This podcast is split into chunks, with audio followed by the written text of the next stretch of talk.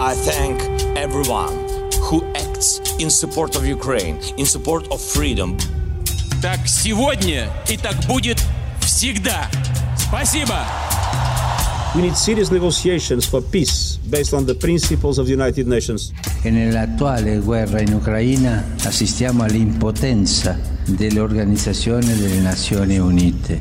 We must commit now to be in this fight for the long haul. We must remain unified today and tomorrow and the day after. Viva! Bem-vindo ao Bloco de Leste. Eu sou o Martin Silva e hoje, em mais um programa deste podcast em que falamos da guerra olhando para outras fronteiras que não só as da Rússia e da Ucrânia, vamos debruçar-nos sobre a Geórgia. Esta pequena antiga república soviética fica na zona da Cordilheira do Cáucaso, eh, uma região que liga o Mar Cáspio ao Mar Negro. É o que se pode chamar verdadeiramente um país na interseção entre a Europa e a Ásia. E um país sobre o qual ouvimos falar uh, pouco e quando ouvimos falar, nem sempre é pelas melhores razões. Para dar um exemplo, foi na Geórgia que nasceu Iosif Vissarionovich Dugashvili. Um nome que talvez não diga muito a muita gente, mas se eu acrescentar que esta figura ficou conhecida para a posteridade e na história como Joseph Stalin, talvez perceba melhor do que falamos. Para nos ajudar nesta conversa sobre a Geórgia, mas também sobre a região à sua volta, contamos hoje com a professora Lívia Franco. Ela é professora na Universidade Católica, é habitual comentadora da SIC Notícias e é uma especialista em política europeia e questões de democracia, segurança e defesa. Obrigado, Lívia, pela sua presença. Seja muito bem-vinda ao Bloco de Leste. Francisco, é um prazer estar aqui consigo. Se descobre a si próprio como poeta? Ah, essa é uma pergunta muito difícil de responder. Eu, eu sou uma parte do braço que ele deixou para, para pôr em pé aquilo que ele Se quiseres fazer um balanço da tua vida. Em contagem decrescente para os 50 anos do Expresso, Francisco Pinto Balsemão entrevista 50 personalidades ao longo de 2022. Não perca o podcast Deixar um Mundo Melhor, disponível em todas as plataformas e em expresso.pt. Porquê é que é importante olharmos para a Geórgia em particular e para toda esta região euroasiática do Cáucaso quando falamos do conflito entre a Rússia e a Ucrânia? Olá Martim, boa tarde. Responder essa pergunta é dizer que é importante olhar para esta parte, porque em, em, parte ainda é de facto aqui a vizinhança direta da Europa e porque nós andamos uh, desde há 30 anos a esta parte essencialmente obcecados com a Rússia, esquecendo que a implosão da União Soviética não trouxe consigo apenas a Rússia, mas trouxe também todas as restantes repúblicas, que agora são países independentes e, portanto, repúblicas pós-soviéticas, que são Estados soberanos, eh, que são Estados que têm eh, o seu posicionamento, a sua agenda própria e que são muito importantes para nós compreendermos também toda esta dinâmica que se passa nesta zona da Europa. Entre elas, evidentemente, aquela que tem sido mais falada é a Ucrânia, é maior, é mais, digamos assim, uh, povoada e é aquela que claramente faz a transição mais direta entre esta zona da Eurásia uhum. e a Europa propriamente. Mas a Geórgia, sendo muito mais mais pequenina e tendo um volume populacional também eh, muito mais reduzido, são aqui só 3,7 milhões de habitantes, uhum. eh, muito longe dos 40 e tal milhões de habitantes da Ucrânia, tem também, de facto, aqui um papel, eh, eh, quer dizer, preponderante do ponto de vista geopolítico. São países, no fundo, que, enfim, muitos analistas de ciência, de ciência política gostam de designar como pivôs geopolíticos. E, portanto, para percebermos todas estas dinâmicas aqui nesta região, convém olhar, de facto, para cada um destes países que eram antigamente repúblicas soviéticas ou parte do Império Russo, mas que agora são Estados é, é, é soberanos. Esta região da Geórgia e do Cáucaso, na história uh, recente, aparece como um ponto particularmente uh, instável. Uhum. Um, uh, falou da dissolução da União um, Soviética no início dos anos 90. Qual é a instabilidade da região? O que é que se passou por lá, entretanto? Bom, eu, eu acho que essa característica da instabilidade é, é, quer dizer, classificar assim a dinâmica política e as dinâmicas de segurança e as dinâmicas sociais e económicas da região parte de um olhar, como é o nosso, de quem está habituado a pensar na Europa com muito mais estabilidade. E isso é Sim. sobretudo assim. As nossas fronteiras não mudam há Exa 800 anos. Pronto. Exatamente, ou seja, isso é sobretudo aqui assim de, de quem se situa nesta ponta ocidental da Europa do Sul. Diz Portugal. a Lívia que eu estou com alguma miopia, eu aceito, mas vai ajudar-nos a ver melhor. Não, não é necessariamente uma miopia, mas é de facto esse grande contraste. Ora, o que é que acontece? Uh, Acontece que esta, para já, é uma zona de transição, como nós já vimos, não é? Entre dois continentes. Depois é uma zona que é também uma zona de transição de povos que historicamente esteve sobre o domínio de grandes potências, de grandes civilizações. E, portanto, se nós olharmos para a história nas suas diversas camadas, no fundo o que nós vemos hoje em dia é as marcas deixadas por essas várias camadas a todos os níveis, que quer dizer, eh, vão mas, mas deixam, deixam a sua marca e deixam a sua, a sua uh, pegada. Em particular, eu acho que aquilo que é importante destacar em relação à Geórgia, apesar de ser um país de relativamente pequena dimensão, apesar de tudo, foi um, foi um reino, digamos assim, na época medieval, relativamente importante nesta, nesta zona e com uma identidade própria que se começa a, a formar precisamente nessa época uh, medieval. Depois, ela é muito cobiçada, lá está, entre os grandes impérios da zona, nomeadamente uh, o Império Otomano e a uhum. Pérsia, e depois, de alguma maneira, vai procurar a sua proteção e a sua sobrevivência, o que não deixa de ser um bocado irónico, uh, sabendo isto agora uh, junto do Império Russo, uhum. não é? Portanto, vai procurar essa proteção e de alguma maneira a sua sobrevivência junto do Império Russo e depois, como não podia deixar de ser, acaba com a Czarina a Catarina a Grande por tornar-se também parte do Império Russo e depois nós já sabemos a história uh, a seguir, uh, essencialmente, à Revolução Bolchevique, não é? Que é que acaba por se tornar numa uh, República Soviética Socialista uhum. em conjunto com outros países da região. Portanto, não é a República da Geórgia num primeiro momento, é a República Soviética da Transcaucásia mas não sem antes ter tido, como aliás, por exemplo, foi também a experiência da Ucrânia, dois ou três anos de independência, aliás, formalmente reconhecida e também protegida pela Alemanha, uhum. não é? Portanto, isto só para dizer que, de facto, olhando do, do, olhar que nós temos, pensando a partir, por exemplo, da história de Portugal, de facto, há aqui uma grande instabilidade, mas eu acho que essa instabilidade, que é efetivamente uma instabilidade, hum, traduz, é resultado uh, principalmente, no fundo, desta dinâmica, não é? É uma dinâmica uh, geopolítica e uma dinâmica com reflexos também, por exemplo, étnicos, não é? Populações de diversas origens que, que, por causa de pertencerem também a estes grandes impérios multinacionais, estão associadas a uma série de movimentações aliás, torna a acontecer isso durante a União Soviética, uhum. cujos reflexos depois fazem sentir em cada um destes países quando, a partir de 1991, de facto, adquirem aquilo que é a sua independência moderna por efeito. Hum, quer dizer, primeiro é, há claro, claramente aqui declarações unilaterais de independência. A, a Geórgia declara-se era a República Soviética e declara-se independente em maio de 1991, portanto ainda existia a União Soviética, ainda nem sequer tinha acontecido uhum. o putsch de Moscou, não é? E nós sabemos que a União Soviética só acaba no dia 25 de dezembro de 1991, portanto há aqui uma declaração unilateral, mas depois efetivamente com a implosão da União Soviética, uh, como aconteceu a todas as restantes uh, uh, repúblicas, 14 repúblicas soviéticas, também a Geórgia, obviamente, acaba por ser reconhecida pela comunidade internacional. Uma década depois um, surge uma revolução no país com um nome uh, uh, muito bonito, digo uhum. eu. Aliás, da cor da sua camisa, os nossos espectadores não podem eh, ver, mas eu posso confirmar. Um, ehm, que Revolução Rosa foi esta?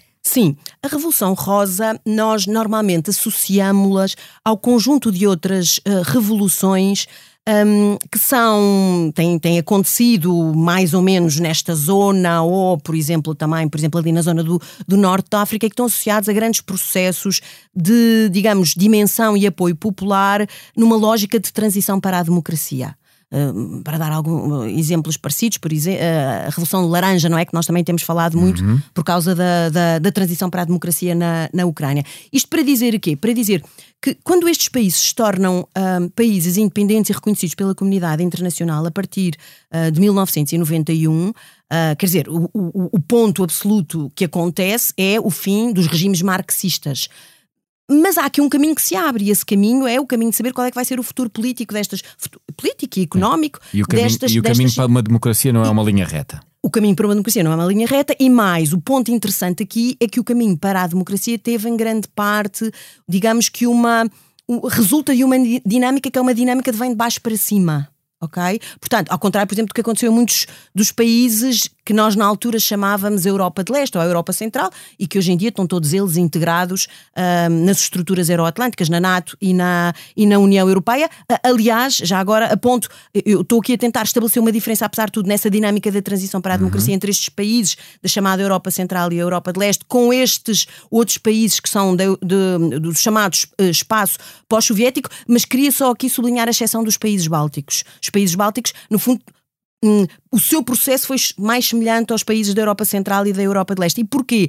Porque os países bálticos tinham tido a experiência do, no período entre as duas guerras. Foram independentes. Foram independentes. Claro. E, e, estes países não foram ou foram só muito pouco tempo, como eu acabei de dizer, não é? O caso da, da Ucrânia e da Geórgia durante um ano, um ano e meio, que não, que não serviu exatamente os, para, para deixar lastro. Os, os, os ouvintes vão perceber porque é que estamos a falar tanto de história. É porque logo a seguir, em 2000 2008, há uma guerra na uhum. Geórgia, é uma guerra que dura pouco tempo, mas é uma guerra com a Rússia. Sim. E isso é muito interessante para se perceber até a situação hoje um, na região. O que é que se passou? Sim, na verdade, a guerra começou logo a seguir à independência. Uhum porque a Geórgia, como todos os outros países do espaço pós-soviético, eh, no fundo eles faziam parte de uma grande federação. E, portanto, o desenho depois destes países independentes foi um desenho que tentou respeitar ao máximo o princípio da manutenção dessas fronteiras soviéticas só que as fronteiras soviéticas, no fundo, o seu desenho também era um desenho bastante artificial, por exemplo, do ponto de vista religioso, do ponto de vista, do ponto de vista étnico, e portanto tentou-se manter isso, um bocado também à semelhança, uh, se quiser, do processo que se fez com o desenho das fronteiras uh, na, em África, não Sim, é? Que foram claro. desenhadas pelo colonizador, e depois, quando estes países vão aceder à independência, a partir do final da Segunda Guerra Mundial, tenta-se para, enfim, introduzir um elemento de alguma. Uh, enfim, não, não quero dizer moderação, mas menos instabilidade, pelo menos respeitar essa fronteira. Aconteceu exatamente o mesmo aqui. Ora, eh, este espaço um, que se torna um país independente da Geórgia traz consigo, para além, digamos assim, do território que claramente e nacionalmente é geórgio, mais três outras regiões com características diferentes e com, digamos, experiências históricas diferentes também. A Abcásia, ali junto ao, ao ao Mar Negro, a Jária, um bocadinho cá embaixo também junto ao Mar Negro, e a Ossétia do Sul. Uhum. Ora, o que é que acontece? Estes são territórios.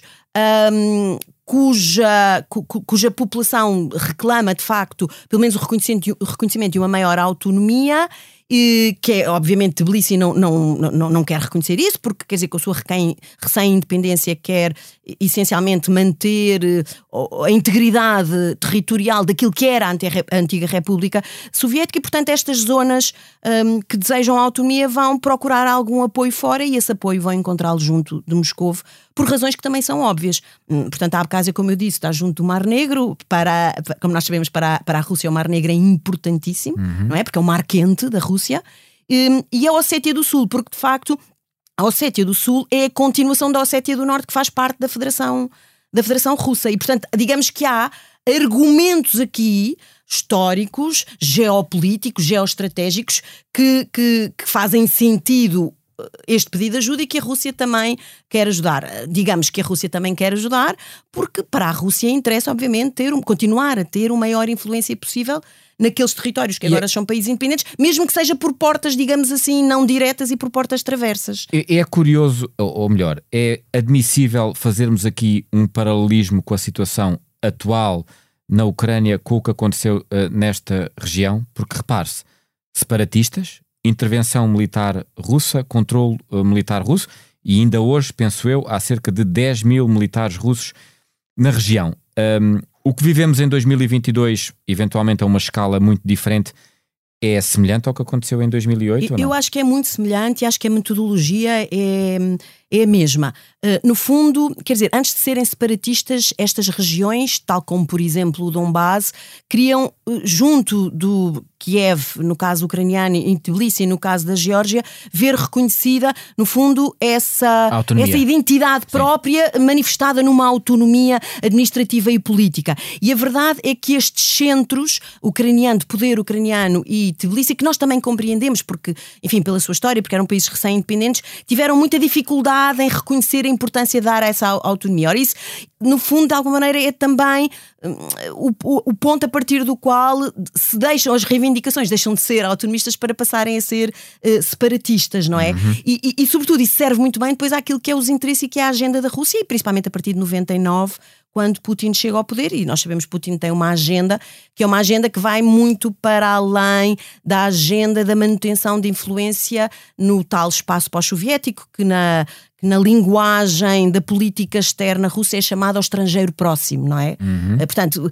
até então, até 1999, a preocupação era manter uma influência a partir de 99 e, e sobretudo, entrando eh, nas décadas seguintes com Putin, deixa de ser meramente influência, mas passar a mesmo a ter um controle sobre os governos desses territórios. E, portanto, eu estou a falar de todas as repúblicas uh, que antigamente tinham pertencido à União Soviética, em particular uh, estas duas, mas também, por exemplo, a Arménia e muito particularmente também a Bielorrússia, que são aquelas que estão, digamos, na frente avançada para a passagem para o Ocidente, nomeadamente para o Ocidente uh, uh, europeu. E a metodologia é a mesma, é dar apoio a estas populações, uhum. de alguma maneira diz, justificando esse apoio, dizendo que é para a segurança uh, e para a proteção do interesse nacional da Rússia e também das populações russófonas que vivem nestes territórios. Agora, também importa aqui dizer que, por exemplo, enquanto essa, essa esse argumento colhe no caso do Donbass na Ucrânia, onde de facto há uma, uma maioria da população que é russófona, aqui no caso uh, da Geórgia, da, da Abkhazia e da Ossétia do Sul, não é bem assim. Uhum. Há algumas populações russófonas, já vimos, a experiência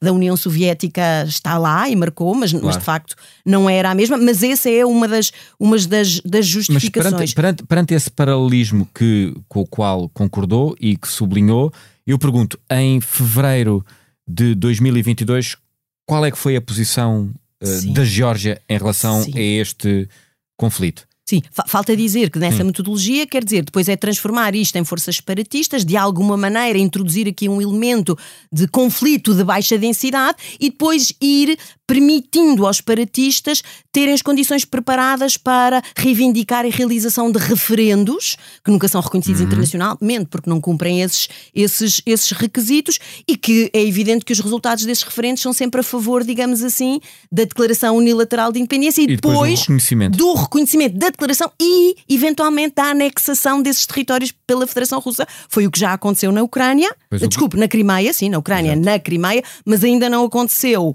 nas duas repúblicas de Donbass, nem nestas duas. Portanto, neste momento. E há também a, a Transnistria. A Transnistria na, na e muitos outros, exatamente. Mas o, então, o ponto aqui é o ponto do reconhecimento que são, digamos assim, repúblicas independentes, ou seja, aos olhos de Moscou são países soberanos diferentes dos outros países, uhum. mas ninguém, mais ninguém, tirando um ou outro, enfim, uh, suspeito do costume, não é? Mais próximo do regime de Moscou, ninguém reconhece de facto a independência destes eu, territórios. Eu, eu, eu perguntava-lhe uh, agora mesmo qual foi a posição uh, georgiana, Sim. porque logo a seguir ao início deste conflito militar, a União Europeia recebe três pedidos de, de adesão. de adesão formais da uh, Moldávia, Uhum. da Ucrânia uhum. e da Geórgia. Sim. Qual é a posição da Geórgia? Pronto, então, em relação à, à guerra da Ucrânia, um, nós temos que notar aqui duas posições diferentes.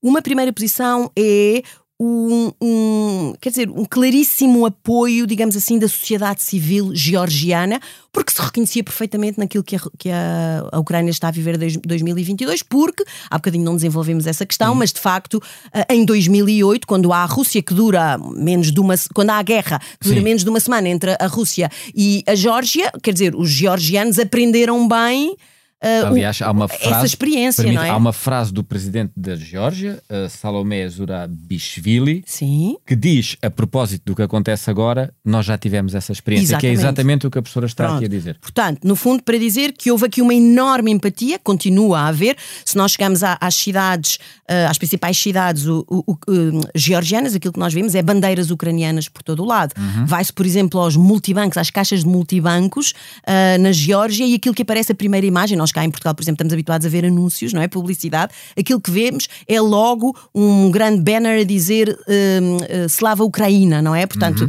a glória à Ucrânia. Portanto, há um- uma manifestação de apoio popular enorme. E é correspondida pela.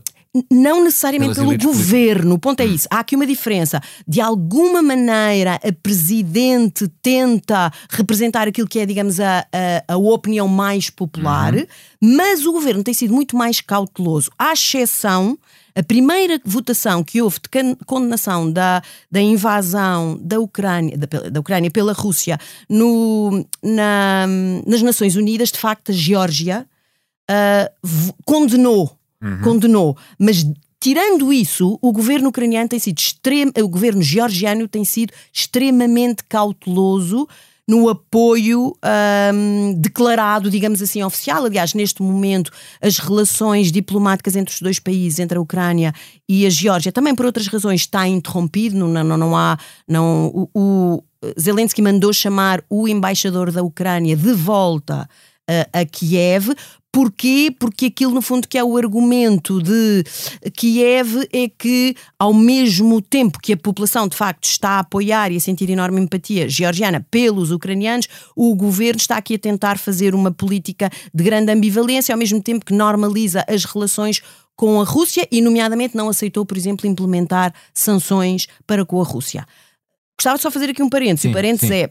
Bom, é, é verdade isto, e, e- e numa certa dimensão política isto é muito condenável, sobretudo porque quem tem a experiência do que está a acontecer na Ucrânia são efetivamente os georgianos, mas eu gostava de, de introduzir aqui um elemento de moderação que é, apesar de tudo, se nós olharmos para o mapa, nós vemos que é muito difícil para a Geórgia incompatibilizar-se diretamente com a Rússia, até por causa da sua enorme hum, dependência ah, económica.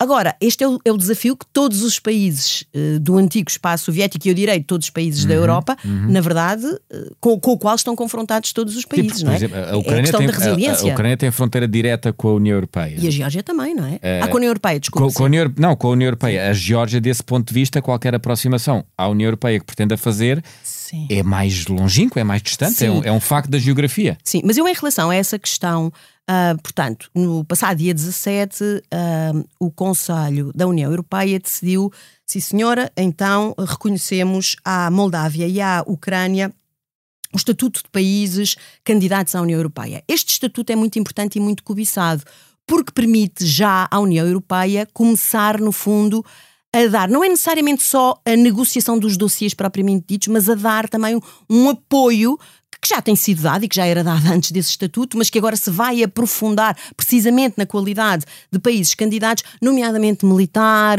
técnico, político ah, e financeiro, e a pensar já na reconstrução ah, desses países, e nomeadamente da Ucrânia, não é? Que está em Mas a- guerra. mas a Geórgia mas, ficou mas a trás. Geórgia ficou para trás. Então a grande questão aqui que nós temos é Ou- ou porquê seja, é que a Geórgia ficou para trás? Só para esclarecer, o que as autoridades europeias disseram ah, à Geórgia é para poderem ter o estatuto formal de candidato, há um conjunto de requisitos que têm que Sim. preencher e que não estão preenchidos. Sim, mas todos os países têm que eh, preencher esses requisitos. O meu ponto aqui é que essa mensagem para a Geórgia, de alguma maneira, parece-me a mim, e essa decisão de não otorgar já essa categoria. Trouxe consigo a aplicação de um critério que eu acho que não foi bem o critério que foi aplicado na decisão positiva de otorgar esse mesmo, essa mesma categoria à Ucrânia e à, e à Moldávia. Porquê? Porque eu acho que a decisão da União Europeia para com a Ucrânia e a Moldávia foi uma decisão usando um critério essencialmente, digamos assim, estratégico, ou seja, olhar para o processo de alargamento como um processo com objetivos estratégicos. Mas depois o critério que é aplicado no caso da Geórgia parece um critério essencialmente técnico. Ou Quer seja, dizer assim, se- se os critérios- menos político e mais técnico. Porque se os mesmos critérios técnicos fossem usados para os outros países também não Exatamente. tinham. Porque, na verdade, tudo aquilo que é dito em relação Mas, ó, professora, à- mas não é, mas não é ao- compreensível, por exemplo, eu admito que um georgiano não acha graça. Pois. Mas é, é compreensível, por exemplo, que a União Europeia tenha em relação à Ucrânia, nesta altura tão difícil, uma posição, se quiser, mais afetiva, se posso dizer assim, ou acha que não? Sim. A- Acho que em 2008 eh, essa posição afetiva, quer dizer, também, Sim. ela também,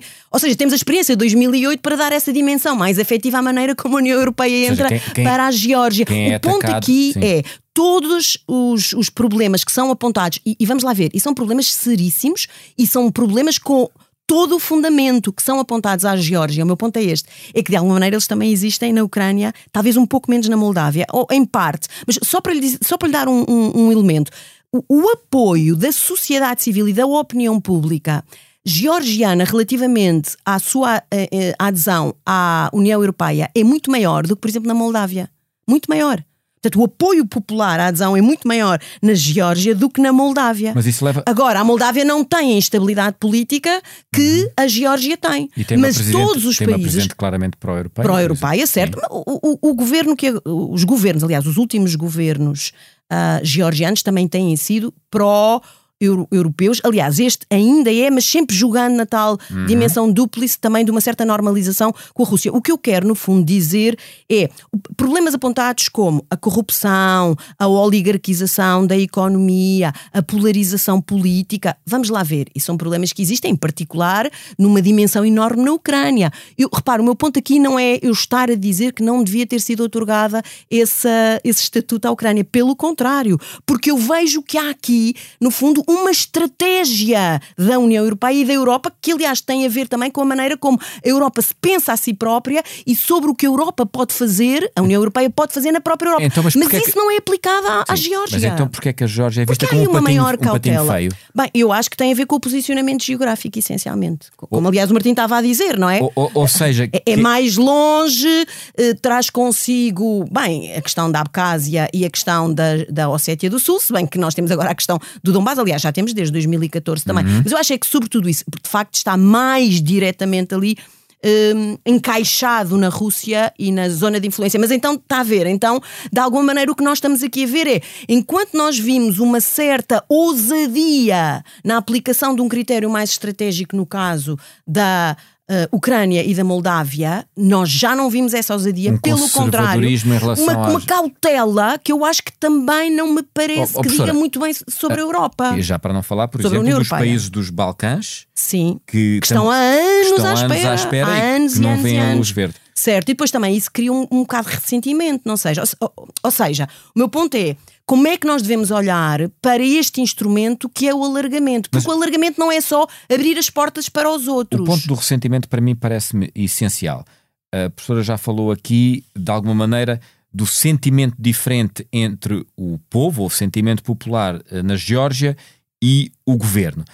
A minha questão é se esta rejeição, se podemos dizer assim, europeia, pode ter reflexos e consequências políticas na, Geórgia, na Geórgia, eventualmente atirando o país mais para a esfera da Rússia. E quer dizer, eu acho que isso é sempre uma, uma possibilidade. Uhum. Gostaria de pensar que não será linearmente assim, porque me parece que a sociedade civil georgiana e, sobretudo, as pessoas, enfim, digamos, mais jovens e mais ativas na sociedade civil.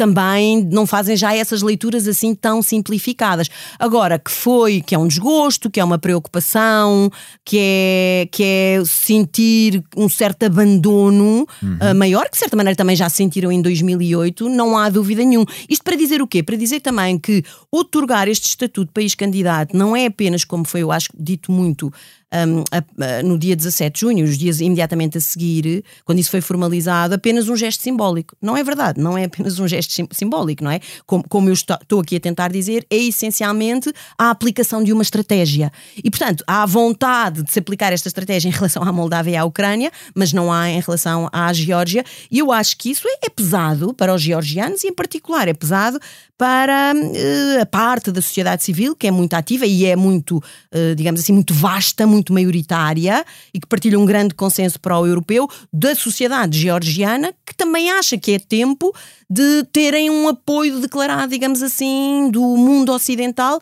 para aquilo que é o processo de transição democrática. Porque, no fundo, é isto que está a acontecer, não é? Uhum. Nos últimos 30 anos, o que nós andamos a falar nas várias manifestações, quer sejam uh, revoluções coloridas, quer sejam guerras, quer sejam, um, como é que se diz, uh, reformas constitucionais, quer seja referendos não reconhecidos, tudo isso são sinais de um processo mais profundo que está a acontecer, que é esse processo, de facto, de democratização destes países e que tem sido muito, muito difícil por razões externas e por razões internas. Mas não, e, não, e não corremos o risco de sofrer um retrocesso neste caso? Sim, é, é, era o que eu estava a dizer, eu, eu concordo com isso. Uh, gostava, enfim, deixar aqui uma nota otimista. De acreditar que, que não vai acontecer. Sim, e sobretudo as, as, novas gerações. Eu vejo muito uhum. isso, não é? Muito os, os ativistas da sociedade civil, destes países todos, em particular da Geórgia, de facto. Uh, eu, eu acho que, quer dizer, que, que, espero que não façam essa leitura tão linear e, e, sobretudo, quer dizer, quando, quando o objetivo é viver em liberdade. Quer dizer, isso é uma coisa de todos os tempos, não é? Os povos querem viver em liberdade, o que eles fazem é lutar pela sua liberdade. Uh, bem, também aconteceu isso em Portugal, não é? Pronto. Muito Até bem. a nota de otimismo que eu deixo aqui, moderado. Muito bem, e com essa nota de otimismo moderado, vamos terminar. Não sem antes pedir à professora Lívia Franco uma sugestão, uma dica, uma ideia que nos possa ajudar a perceber e saber um pouco mais sobre a Geórgia, além naturalmente das palavras que hoje aqui nos trouxe. Sim, portanto, pegando naquilo que o Martim tinha dito no início ah, desta nossa conversa, não, não combinamos, ah, de facto, referindo a uma das personagens georgianas mais conhecida, neste caso por razões infames, eu trouxe aqui a conhecida biografia do Simon Sebag Montefiore, que é um académico, um jornalista, um ensaísta, um romancista uh, britânico, não é? Trabalha em Cambridge, tens que, que é um grande especialista sobre, de facto, a Rússia e este espaço pós-soviético, uh, e nomeadamente publicou, julgo que esta foi em 2007, uma biografia do jovem Stalin, depois é eh, aliás, anteriormente, três anos antes, tinha sido, um, tinha dado origem também ao estudo daquilo que foi o stalinismo propriamente dito. Porquê que, porquê que o jovem Stalin vale a pena ler quando nós falamos da Ucrânia, não é? Porque parece que há aqui este estabelecimento de uma relação direta entre uma, uma personagem infame e um país. Não é esse o ponto. O ponto é lendo a juventude de Stalin e as peripécias todas, nós percebemos bem o que é viver naquela região, uhum. o que é viver num país daquela zona de transição entre a Ásia e a Europa e o que é particularmente viver na Geórgia e os desafios da Geórgia. Por outro lado, ficamos a conhecer também a figura deste protagonista, mas também ficamos a conhecer uh, os desafios que são deixados a estes países e a estas populações em contexto, digamos assim, de regimes que são regimes autoritários. E isso é, sobretudo, depois o segundo volume, de facto, eh, desta biografia, que é Stalin e a corte do Czar uh, Vermelho. Portanto, eu acho que por várias razões, todas boas uhum. razões, pode ser uma boa introdução, de facto, uh, à Geórgia em particular e ao que se passa nesta, nesta região da Europa, que, que, que quer dizer que, que, que é muito informativo e que nos interessa para perceber todas as dinâmicas que estão a acontecer na atualidade. Muito obrigado, excelente sugestão. Para a semana voltamos com mais um episódio dedicado a outras fronteiras. Pode ouvir o Bloco de Leste no site do Expresso ou subscrevê-lo em qualquer aplicação de podcast.